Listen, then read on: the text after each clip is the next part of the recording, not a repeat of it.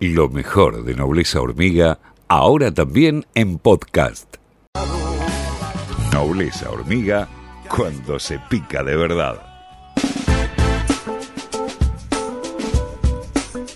Bueno, vamos a dialogar en estos momentos con eh, un infectólogo. Él es Jorge Rashid, médico sanitarista y asesor del Ministerio de Salud de la provincia de Buenos Aires. Rashid, muy buenos días, Ezequiel Orlando y todo el equipo de Nobleza Hormiga. Lo saludamos. ¿Cómo le va?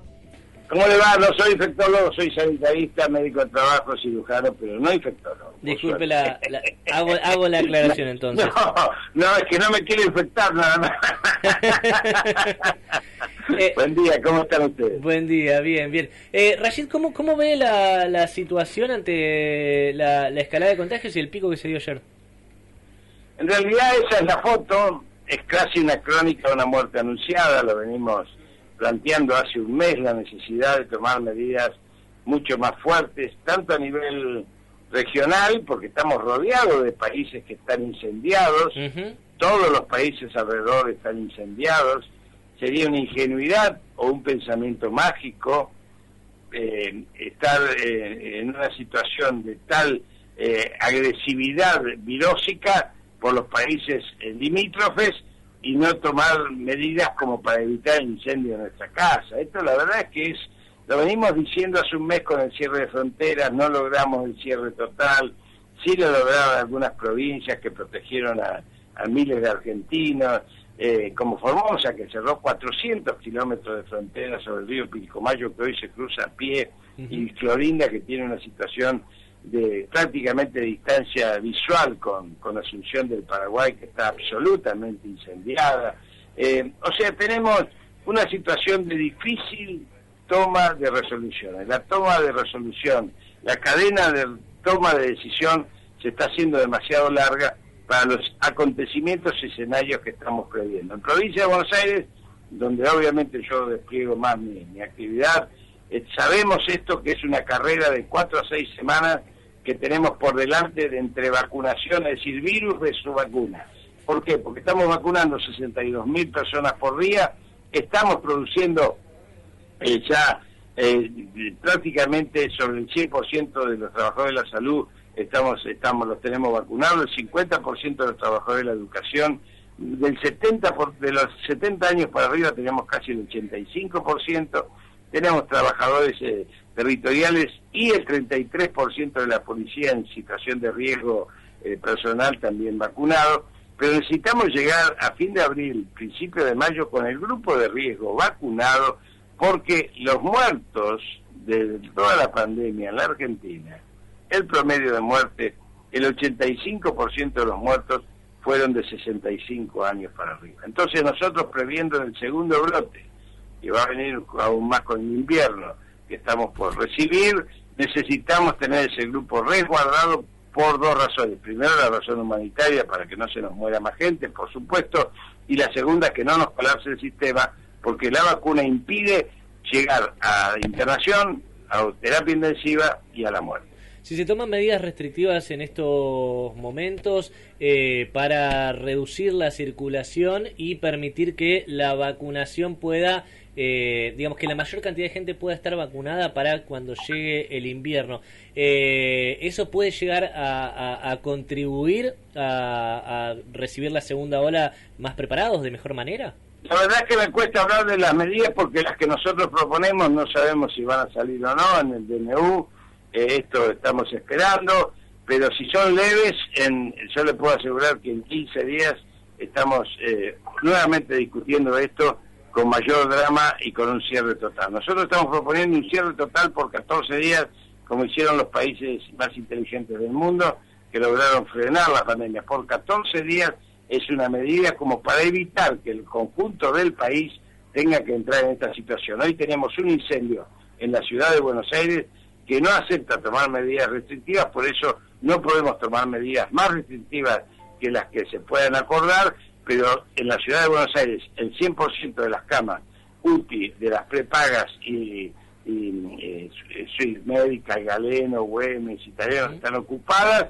y el sector público hospitalario, su ministro de Salud, eh, por otro lado, sale con una resolución donde impide cualquier tipo de consulta no COVID en los hospitales, cualquier tipo de internación no COVID, o sea que saben cuál es el drama, pero sin embargo pareciera que una interna política les impide tomar decisiones más drásticas cuando lo que está en juego es la, la vida de los argentinos y nosotros nos ocupamos de eso, de la vida de los argentinos y lo que haya que compensar económicamente lo compensaremos porque lo económico siempre se resuelve, lo que no se resuelve es la ecuación vida o muerte. Rashid, ¿ustedes están proponiendo por 14 días cierre total en todo el país o solamente en las jurisdicciones? Eh, no, en las jurisdicciones incendiadas. Correcto, correcto. Eh, no, es bueno, es bueno los detalles que da también usted de la, de la ciudad de Buenos Aires. Ayer el comunicado de, sacó un comunicado Juntos por el Cambio, donde básicamente se niegan a eh, cualquier tipo de medida restrictiva. Eh, ese, digamos, continuar en esta misma senda que la, que estamos ahora, esta nueva normalidad, ¿qué consecuencias puede llegar a generar si no se hace nada, si no se toma ninguna medida? La verdad es que yo como médico nunca pensé que desarrollar y desplegar medidas de política sanitaria iba a tener un enemigo interno tan fuerte como el que estamos teniendo desde la cuarentena hasta ahora. La verdad que el ataque a todas las políticas sanitarias, la quema de los barbijos, las movilizaciones, decir que el virus no existe, que las vacunas no sirven para nada, la verdad estamos cansados de este ataque permanente que pone en riesgo y de rehenes a 45 millones de argentinos. Hablar de fracaso, como habla ese comunicado, realmente no solamente es una, falta de, realismo, sino que además es una agresión gratuita donde pareciera que resucita don Hipólito Yrigoyen con las patéticas miserabilidades de la política. Mm. ¿Cómo, ¿Cómo va el, cómo ve usted la campaña de vacunación en la provincia? Creo que eh, ninguna otra jurisdicción ha llegado a ese nivel de vacunaciones diarias eh, y también tampoco ninguna ha desplegado ese ese nivel de, de, trabajo conjunto que permitieron eh, bueno en este momento inmunizar a toda esa cantidad de gente que usted nos ha nos ha descrito recién. La mayoría de los eh, grupos de riesgo ya se encuentran vacunados. En realidad nos falta todavía nos falta obviamente llegar a fin de mes con, con una mayor certeza y, y rescatar los que nos quedan porque siempre siempre hay alguna, alguna patrulla perdida por ahí que se nos cae del bolillero, no, no somos perfectos, pero no crea, mire, el 55% del país está vacunado en los mayores de 70 años. Esto es un dato importante. En los mayores de 70 años es muy importante, el 55% del país está vacunado. Y si yo, si ustedes recuerdan lo que yo le dije de los muertos, va a ver que vamos avanzando con la provisión de vacunas, que decían que no iban a llegar, están llegando. No señalan lo que está pasando en el mundo. Europa está desesperada, todos los países de Europa del Este están sin vacunas, hay 130 países en el mundo sin vacunas, hay un 10% de países que acumulan el, el, el 88, 87%, 88 de vacunas del mundo, Estados Unidos tiene 1.300 millones de dosis, Canadá tiene nueve meses su población, esto es un, un desastre de la crisis civilizatoria voraz, brutal, inhumana que estamos viviendo, que ya la vivíamos desde antes y que obviamente la pandemia puso al descubierto. No se olvide que tanto Europa como Estados Unidos, los campeones del libre comercio, cerraron sus exportaciones de insumos para vacunas y cerraron absolutamente sus exportaciones de vacunas a los fines que no se le escape, pese a lo cual en Europa encontraron contrabandos de 30 millones de dosis para Gran Bretaña que estaban en Italia. Esto no sale publicado en los medios porque no quieren publicar lo que está pasando en el mundo de esta este terrible drama de una guerra que se, se escala en tres niveles. Un nivel geopolítico por prepotencia geopolítica, un nivel farmacéutico y un nivel de patentes medicinales. Doctor, ¿qué tal? Buen día. Lautaro Fernández y Mayán lo saluda. Con respecto a este comunicado de Juntos por el Cambio que dice que las medidas no fueron eficaces, cuando uno ve la región, que la mayoría están al borde de, colapso sanitario o ya están en colapso sanitario, cuando acá aún por lo menos no tenemos las, eh, no llegamos a ese nivel de camas ocupadas. Eh, ¿Cuál cree que, que, los motiva a decir que no fueron eficaces cuando hay un contraste claro entre el país este y, y los limítrofes, no?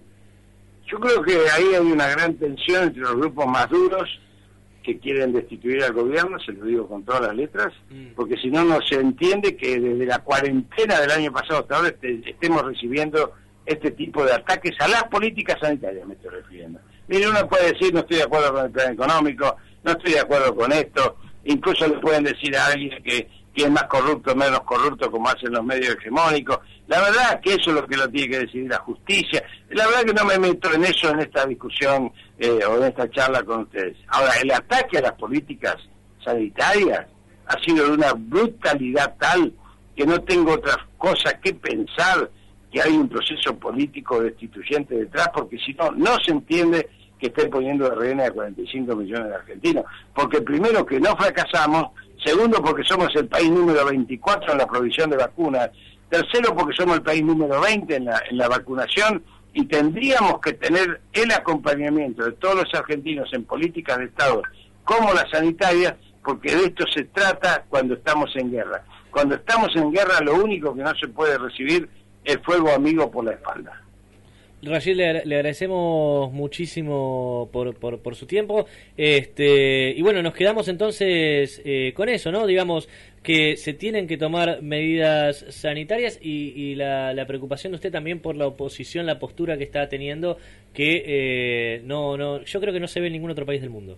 Sinceramente. Así es. Bueno, yo le agradezco a ustedes y sepan que las minorías que manejan los medios de comunicación quieren que las mayorías nos sintamos minorías esto es un trabajo permanente que pasa en todo el mundo y esto está obviamente sucediendo porque el 55% de la población quiere medidas restrictivas, el 30% dice que estaría dispuesto a acompañarlas y esto implica mayorías absolutas para que avancemos en cuidar la vida, que es lo que necesitamos. Muchísimas gracias, Rashid, por su tiempo.